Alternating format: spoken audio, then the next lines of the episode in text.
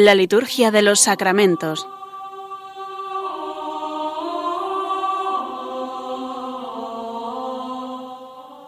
Con el Padre Juan Manuel Sierra.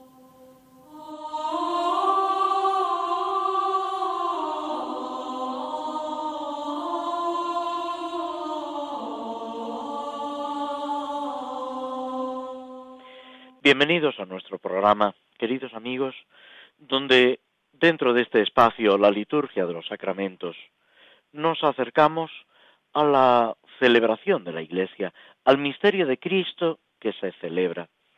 Como mm, recordábamos en el programa anterior, hemos vuelto al tiempo ordinario, este tiempo que no es eh, irrelevante, no es una ausencia, sino que es el tiempo propicio para escuchar la llamada del Señor, para acompañar a Cristo en su predicación, en su actuación, acompañando, ayudando a todos aquellos que quieren acercarse a Él. Los milagros, tal como San Juan nos lo presenta, son signos, o sea, una prueba, una muestra de esa acción salvífica de Dios. En estos días en los que vamos leyendo de una forma casi continua el Evangelio y otros libros del, de la Sagrada Escritura del Antiguo y del Nuevo Testamento, el Señor nos va enseñando lo que va realizando en la humanidad, en la Iglesia y en cada uno de nosotros. Podemos decir que el tiempo ordinario es también el tiempo de la Iglesia, el tiempo en el que unidos en ese cuerpo místico de Cristo, vamos acompañando al Señor y dejando que Él nos acompañe. No podemos olvidar que cuando se recoge así en el Evangelio de San Marcos y con distintas palabras en los demás evangelistas, cuando Jesús llama a los apóstoles, los llama para estar con Él y para ser enviados a predicar. Pero lo primero, la acción inmediata, podemos decir, es estar con Cristo, aprender de Él en esa convivencia, en ese trato en confianza, íntimo, agradable. No se trata de una clase, de una exposición doctrinal. También, en muchos momentos, Jesús explica cosas a los discípulos, les va enseñando. Por ejemplo, cuando nos encontramos en el Evangelio con esa preciosa petición dirigida a Jesús.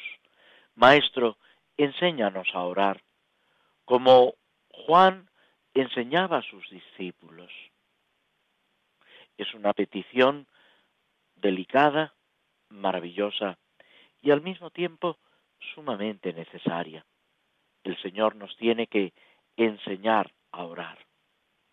Y Jesús, como respuesta a esa petición, de una manera inmediata, no les dice, bueno, eso mañana os lo explicaré o la semana que viene, a ver si entra en la programación. No, inmediatamente les dice, cuando queráis rezar, cuando queráis dirigiros a vuestro Padre del cielo, decid, Padre nuestro, que estás en el cielo, y da a la Iglesia y a cada uno de nosotros esa oración maravillosa que es el Padre nuestro, que toda la Iglesia reza en laudes, en vísperas y en la celebración del sacrificio de la misa. La oración dominical, que viene de Dominus, de Señor, la oración del Señor.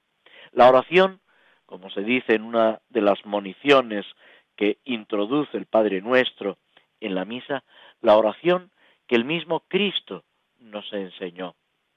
Y esa otra monición, fieles a la recomendación del Salvador. O sea, lo que Él nos ha aconsejado, recomendado, siguiendo su divina enseñanza. porque es Dios mismo el que nos enseña a orar, nos atrevemos a decir, porque es una audacia llamar a Dios Padre, porque es una audacia el poner en Él esa confianza ilimitada. Por otra parte, sabemos que esa confianza no puede quedar defraudada, que nadie gana en bondad, en generosidad a Dios, y que cuando nos fiamos de Él, Él derrama en nuestros corazones su gracia, nos transforma y nos da siempre mucho más de lo que nosotros podemos pensar, imaginar. A veces, en las formas o en las maneras o en los cauces por donde discurre esa ayuda de Dios, nos encontramos que no es lo que nosotros esperábamos, como le sucede a los dos de Maús, cuando caminando con Cristo, dicen nosotros esperábamos. Y sin embargo, el Señor nos va dando en cada momento lo que más nos conviene. ¿Por qué? Porque es nuestro Padre. Esas otras palabras de Jesús en el Evangelio invitándonos a orar, a confiar en el Señor. Si vosotros que sois malos sabéis dar cosas buenas a vuestros hijos cuando os la piden, cuánto más vuestro Padre del cielo a aquellos que le piden con confianza. Y es ahí donde tenemos que poner nuestro corazón en esas enseñanzas de Cristo, en ese regalo que con las oraciones, en la liturgia, con las lecturas en la misa, en el oficio divino, o también en la lectura personal, vamos encontrando. Pero fijaos, hay una diferencia tremenda entre la lectura personal que podemos hacer de la Biblia, que es muy importante.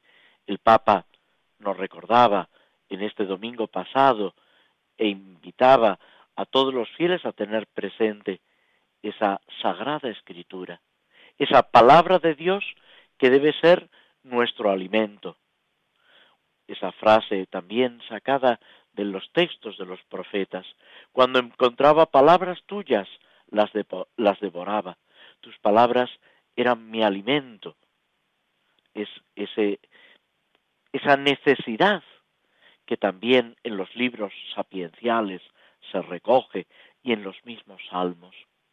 Pero en la liturgia esa palabra de Dios, como dice la carta a los hebreos, se hace viva y eficaz, tajante como espada, de doble filo. Es algo que en la celebración litúrgica, en los misterios de la salvación de Dios en Cristo, se hace presente.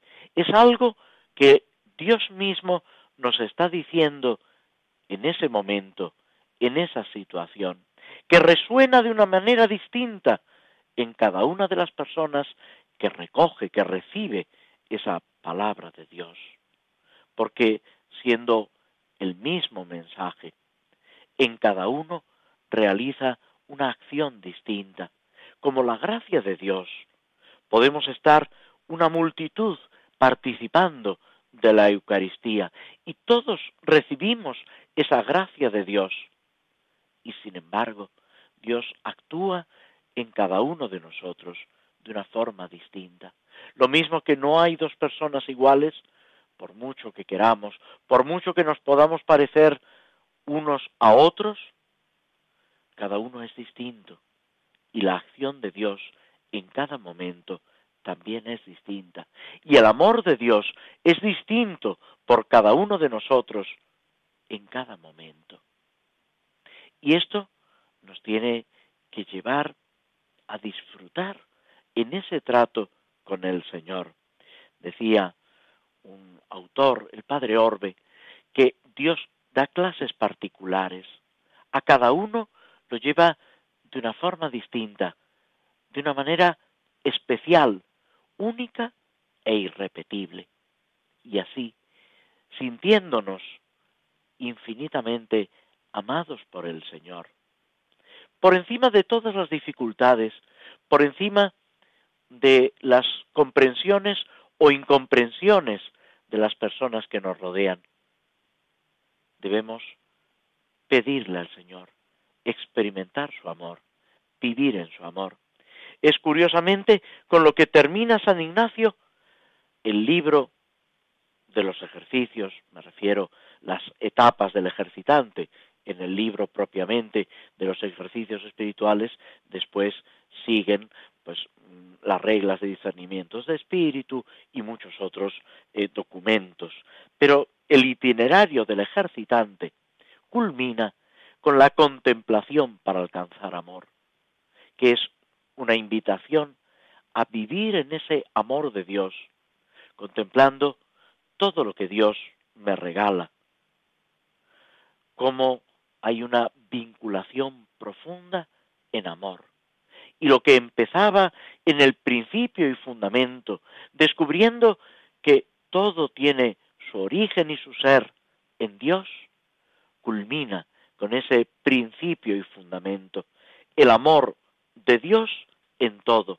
Esa frase también de San Ignacio, amando a Dios en todas las cosas y todas las cosas en Él.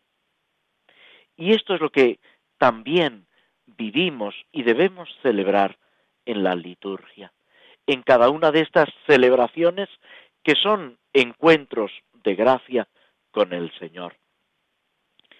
De nuestra preparación, de nuestra disposición, de la atención y el conocimiento de lo que realizamos, depende no el que recibamos la gracia, que la gracia está por encima incluso de esto, pero sí que nos abramos más y mejor a la acción de Dios en nosotros. Y es lo que con estos programas, a través de las ondas de Radio María, intentamos.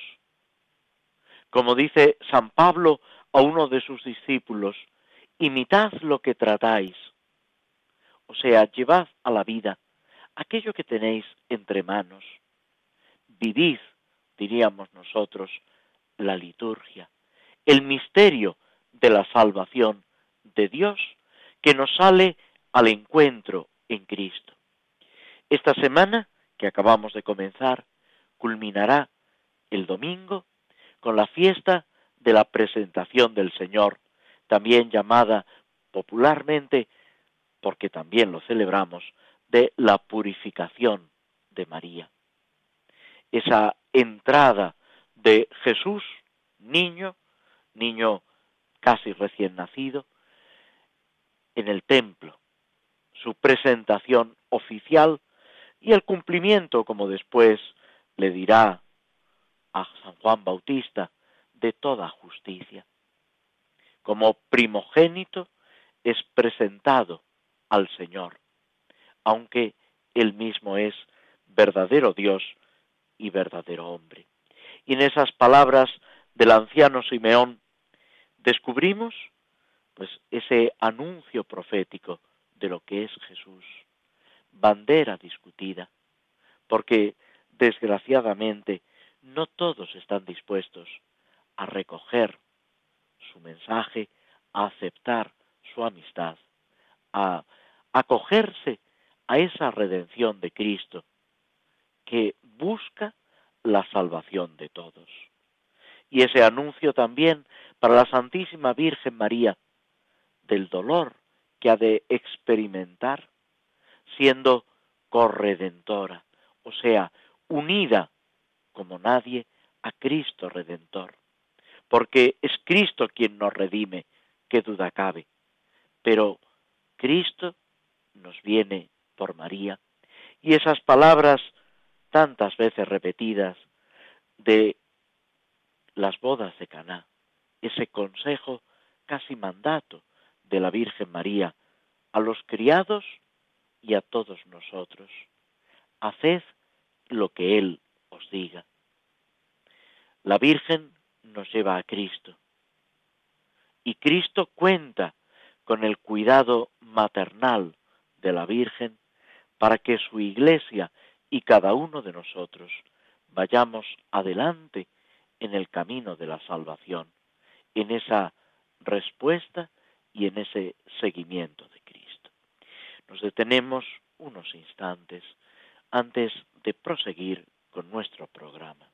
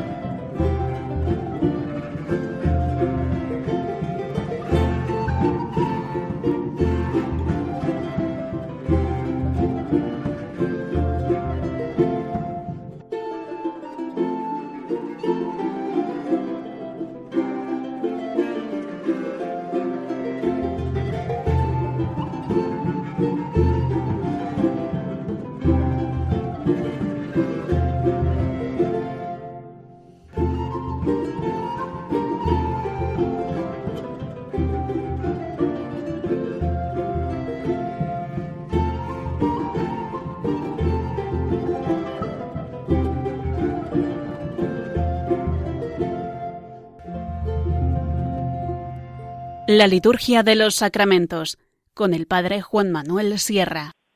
Tomamos una poesía de las oblatas de Cristo sacerdote de Madrid, Canto de amor al Señor.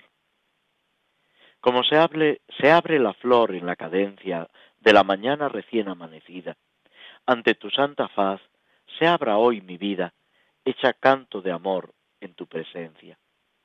Te canta mi abundancia, y mi indigencia, y mi entrega por ellos ofrecida. Te canta mi mirada agradecida, que ensalza tu amorosa providencia.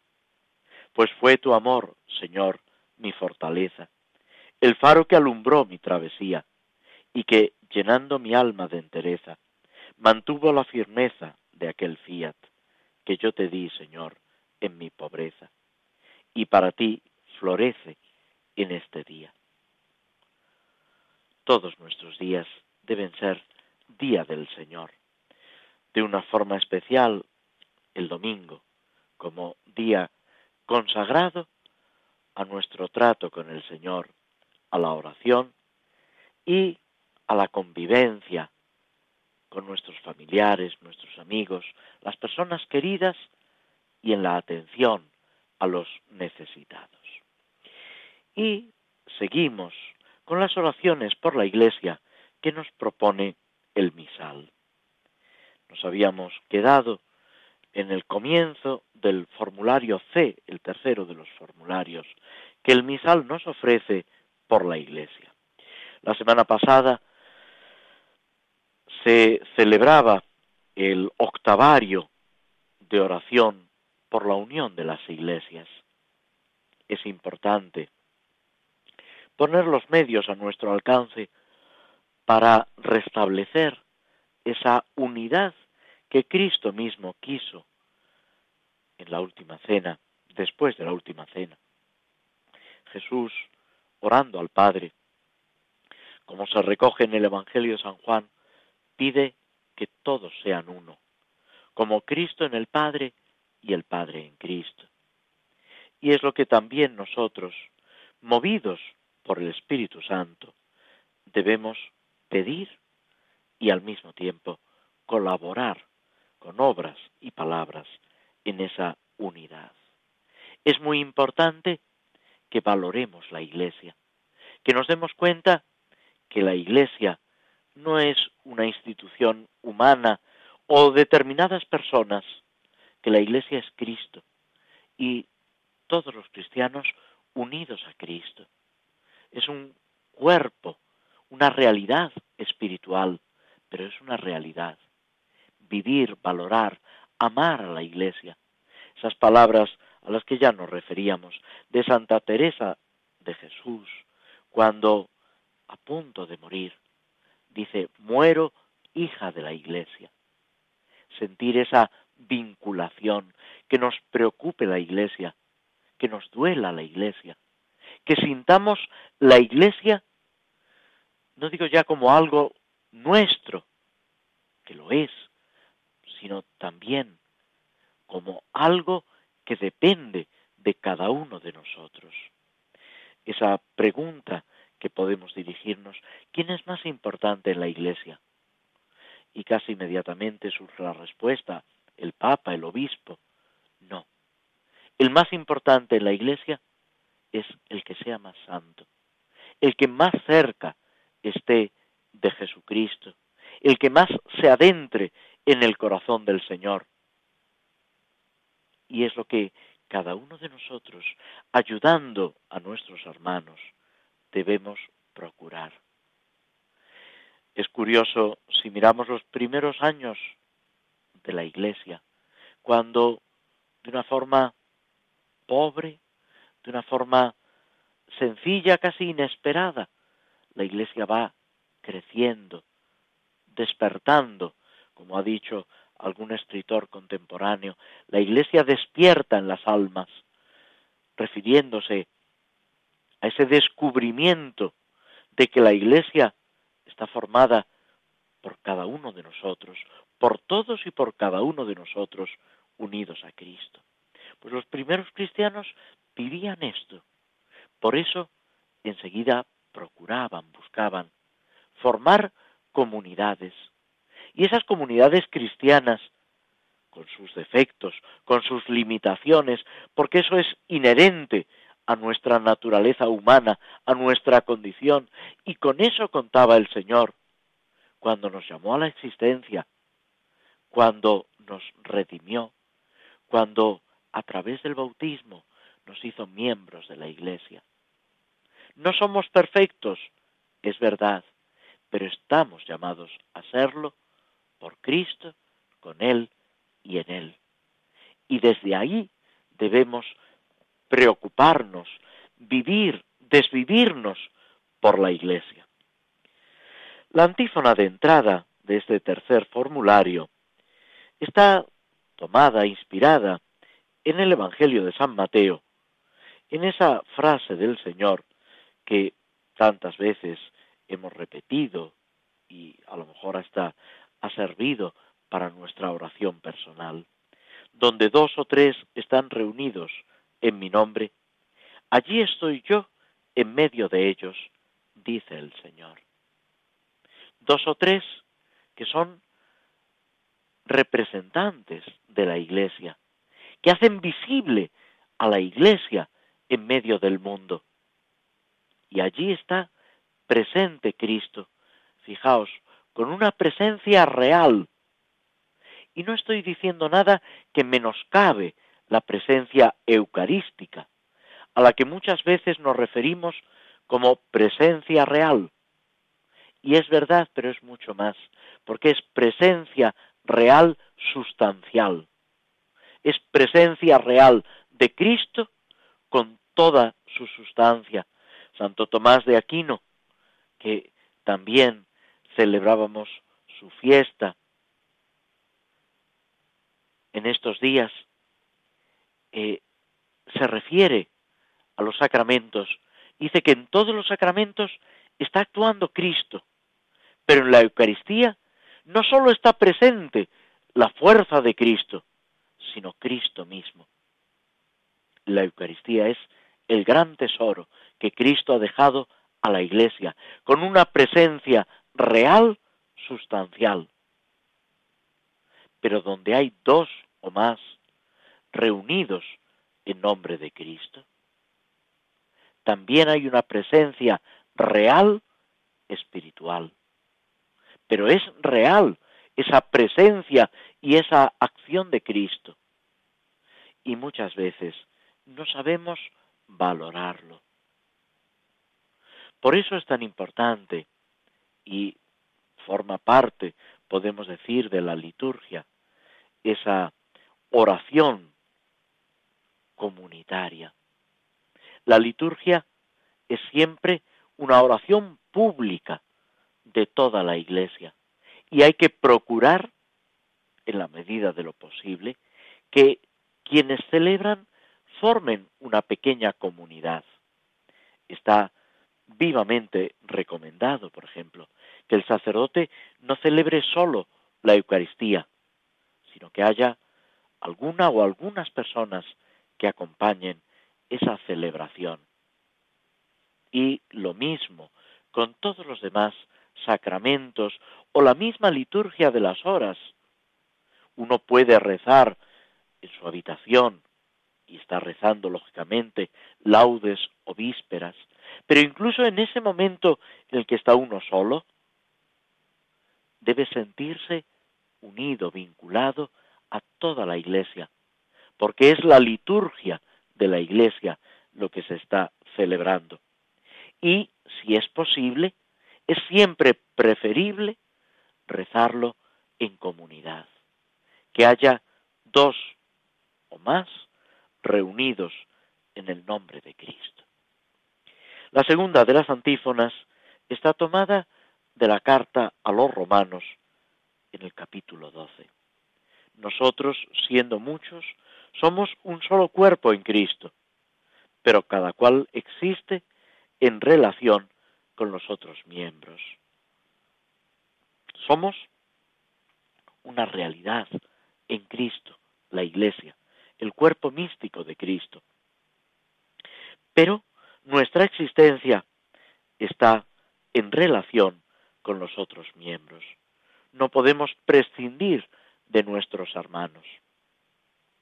San Agustín, hablando con algunos, con los donatistas, que se habían separado de la comunión de la Iglesia, les decía, sois hermanos nuestros.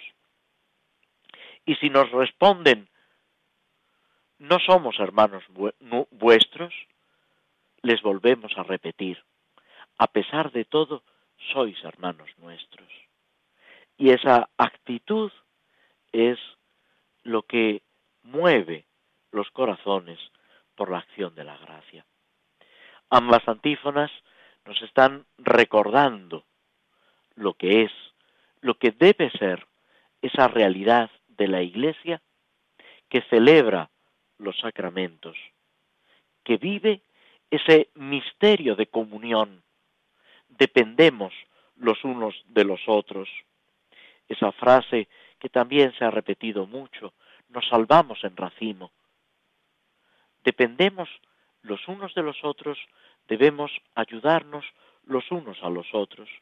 Y es curioso si miramos la historia de la Iglesia, la historia de la espiritualidad, como unidos a un santo descubrimos otros santos, como la santidad genera santidad. Podríamos decir que es contagiosa. Fijémonos, por detenerme en un ejemplo relativamente reciente, la Madre Teresa de Calcuta, Santa Teresa de Calcuta, San Juan Pablo II, San Pablo VI, San Pío de Pietralcina, que han tenido relación. San Juan Pablo II estuvo con San Pío de Pietralcina. ¿Qué pensarían?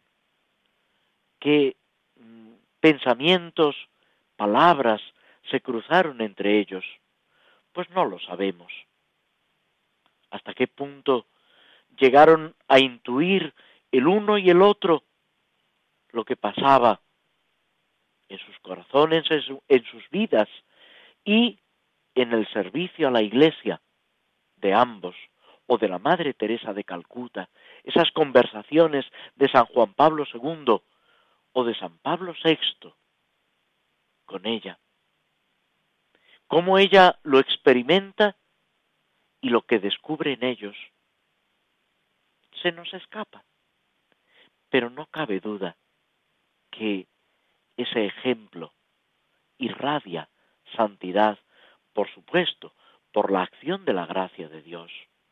Dice ya San Pablo que ni el que siembra ni el que ciega, sino el Señor, el que da el crecimiento. Y a nosotros nos toca unas veces sembrar, otras segar, sabiendo que el Señor da el crecimiento como, cuando y donde Él quiere. Y con esa confianza absoluta en el Señor debemos proseguir las tareas que a cada uno de nosotros se nos encomiendan, pero que realizamos todos juntos en el seno de la Iglesia, que es nuestra Madre. Nos detenemos de nuevo escuchando un poco de música que nos ayude a reflexionar para a continuación acercarnos a ese mundo maravilloso que son los salmos, esa parte delicada de la Sagrada Escritura que tanto se ha utilizado y que tanto sigue utilizando la Iglesia en su oración.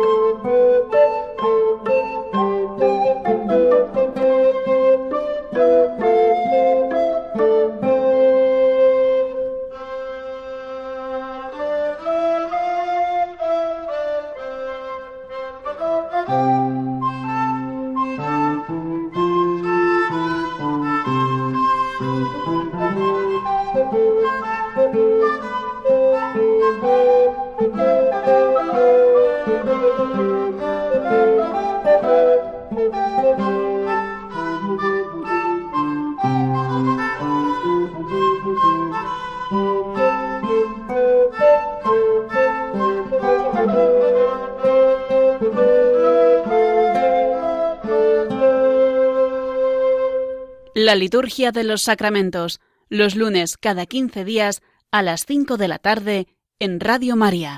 Vamos a comenzar con el Salmo 25, el 26, según la numeración hebrea. Sabéis que muchas veces en las ediciones de la Biblia aparece un número y el otro entre paréntesis.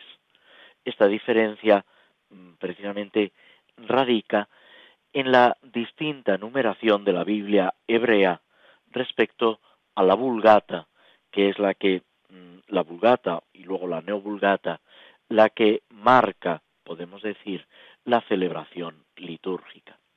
Lo que fue la vulgata, traducida por San Jerónimo y luego revisada repetidas veces, que era, como si dijéramos, el texto oficial, elaborado en el siglo IV, a petición del Papa San Damaso, fue realizada por San Jerónimo, cuidando esa fidelidad a los textos originales y al mismo tiempo esa elegancia en la expresión. Eh, después mm, ya se empezó a preparar antes del en los tiempos del Vaticano II, Pablo VI lo alentó los trabajos y fue Juan Pablo II el que promulgó ese texto ya terminado y con una constitución apostólica lo señaló como de uso obligatorio en la liturgia cuando se celebra en latín lo que hoy nosotros llamamos la neovulgata, la nueva vulgata. Es un texto que nuevamente se ha revisado teniendo en cuenta pues los últimos avances en el campo bíblico, en la exégesis, en los distintos eh, manuscritos que se han ido estudiando, profundizando, descubrimiento, descubriendo de la Sagrada Escritura. Bien, eh, hecho este preámbulo, vamos a fijarnos en el Salmo 25, en que el salmista, injustamente acusado, apela a la sentencia de Dios que lo declara justo. Esta apelación se realiza en el templo y permite participar en la alabanza a Dios, en esa reunión del pueblo de Israel.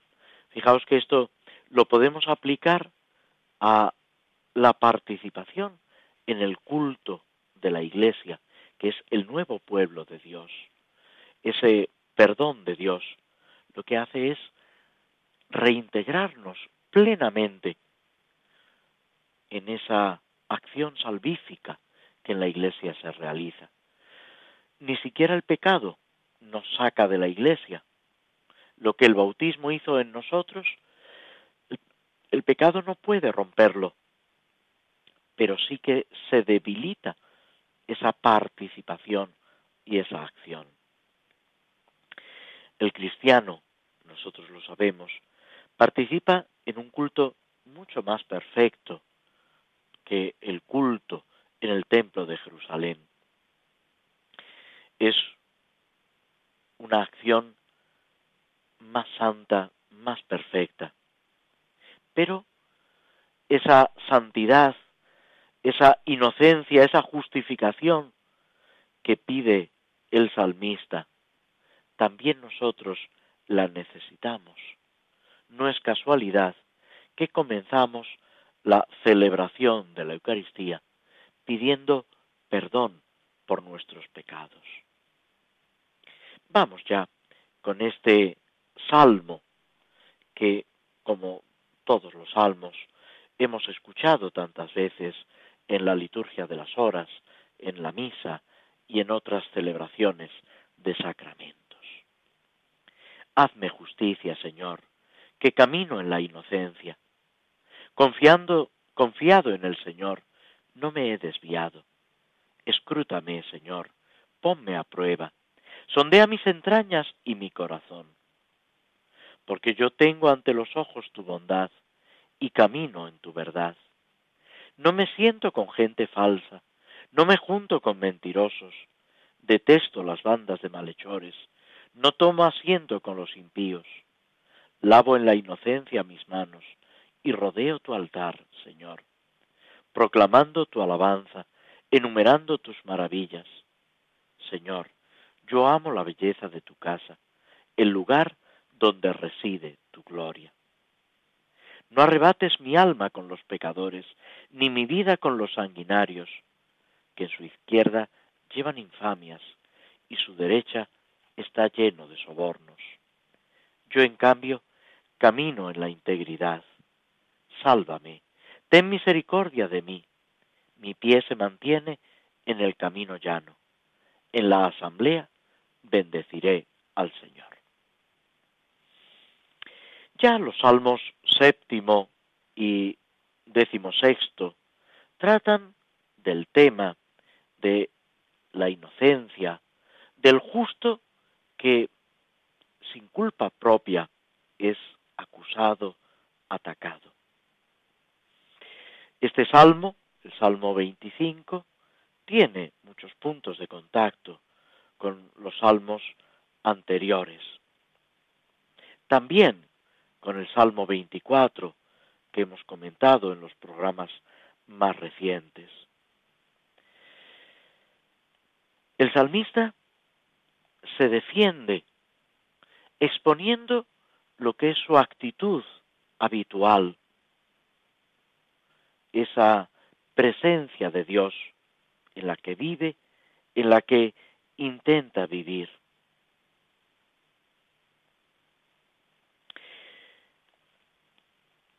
Podemos decir que este salmo supone que su autor está dedicado al Señor, al templo. Podría ser un levita, un sacerdote del templo. Por las expresiones, lavo en la inocencia mis manos, rodeo tu altar, Señor, amo la belleza de tu casa. Es esa cercanía al Señor. Y por eso mismo podemos servirnos de este salmo cuando intentamos ocuparnos en las cosas de Dios, sin perder de vista que todo cristiano, por el bautismo, es sacerdote, profeta y rey.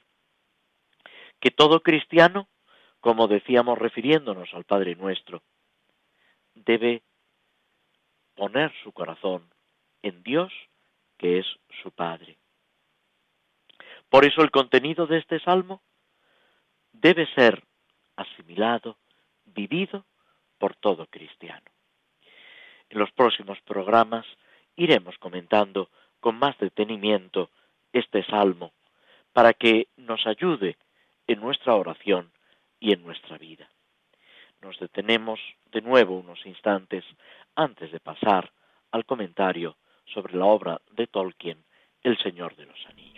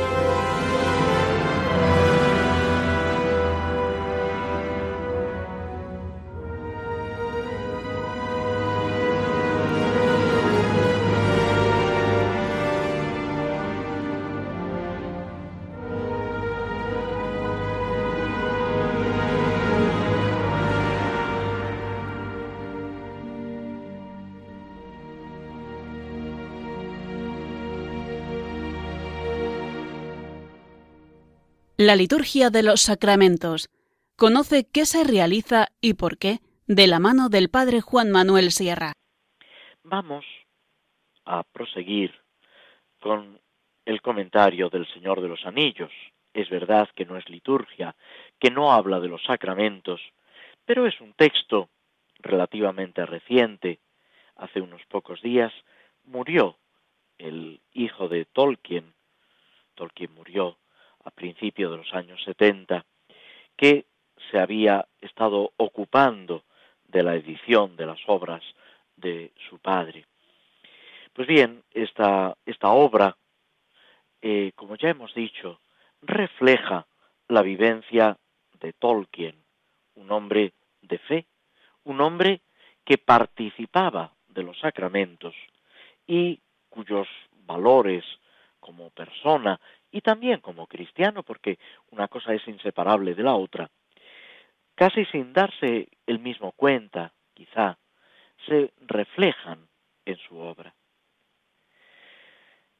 Habíamos dejado a Frodo, el protagonista, y Gandalf, el mago, que han estado viendo, analizando, reflexionando sobre ese anillo Frodo se ha enterado, ha tenido noticias de la trascendencia que tiene la importancia y los peligros. Y hemos visto a otro personaje también muy importante, Sam, que viene a ser como el jardinero, el ayudante, que se ocupa un poco del cuidado de la casa de Frodo. Lo han pillado eh, escuchando junto a la ventana y en ese momento eh, Gandalf, el mago, se pone serio, Sam se asusta y le pide a Frodo que no permita que le haga ningún mal.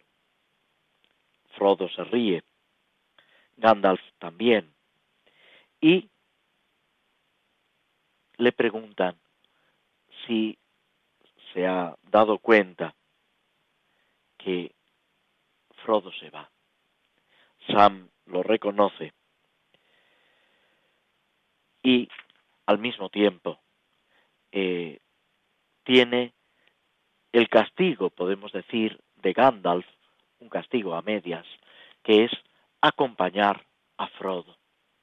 Sam, que lo está deseando, se llena de entusiasmo. Y vamos a ver, como en tantas obras de la literatura, como pasa, siendo una obra muy distinta, en Don Quijote y Sancho, en el Quijote de Cervantes, o en las obras de Dickens, ese, mm, digamos, compaginarse dos personajes que se ayudan en la realización de una misión, de una tarea. También esto es imagen de lo que pasa en nuestra vida y de lo que debe pasar en la vida cristiana. Dice el Antiguo Testamento, hay del solo, pues si cae no tiene quien le levante. Decíamos al principio del programa que los primeros cristianos, donde quiera que llegaban, intentaban formar una comunidad, rodearse de otros hermanos, apoyarse, con sus limitaciones, con sus defectos, todo lo que queráis, pero necesitamos los unos de los otros. Sam salta de alegría y al mismo tiempo se echa a llorar por la emoción, por la alegría, quizá también por el no saber. Pero, venga lo que venga, va a afrontarse con un amigo al lado. Y el mismo Frodo experimenta en este momento y en muchos otros momentos a lo largo de la historia ese consuelo, ese apoyo, esa fortaleza de tener alguien con quien compartir, en quien encontrar ánimo en los momentos de desánimo, apoyo cuando se tropieza, comprensión, no exento, es verdad, de algún problema en la convivencia, porque no siempre todos vemos las cosas de la misma manera. Y sin embargo, necesitamos los unos de los otros. A continuación, en el capítulo tercero, vamos a ver cómo esa acción que Frodo imagina ya con la ayuda de Sam se va a ir un poco embrollando, pero al mismo tiempo, cómo en ese complicarse las cosas van apareciendo ayudas, recursos, y ese proyecto que ellos tienen, que es importante para la salvación del mundo, porque así se plantea en la historia, va a ser, eh, va a seguir adelante, va a ser realizado muchas veces como ellos no habían imaginado, como nos sucede también a cada uno de nosotros. Nosotros, desde la fe en nuestra vida cristiana, reconocemos la providencia de Dios. Y es esa providencia la que tenemos que descubrir, vivir y agradecer. Y con esto nos despedimos de todos vosotros hasta dentro de dos lunes, si Dios quiere, cuando volvamos a encontrarnos a través de las ondas de Radio María. Os agradecemos vuestra compañía, vuestra presencia a través de la radio y unidos en la Iglesia seguimos caminando al encuentro del Señor. Muy buenas tardes.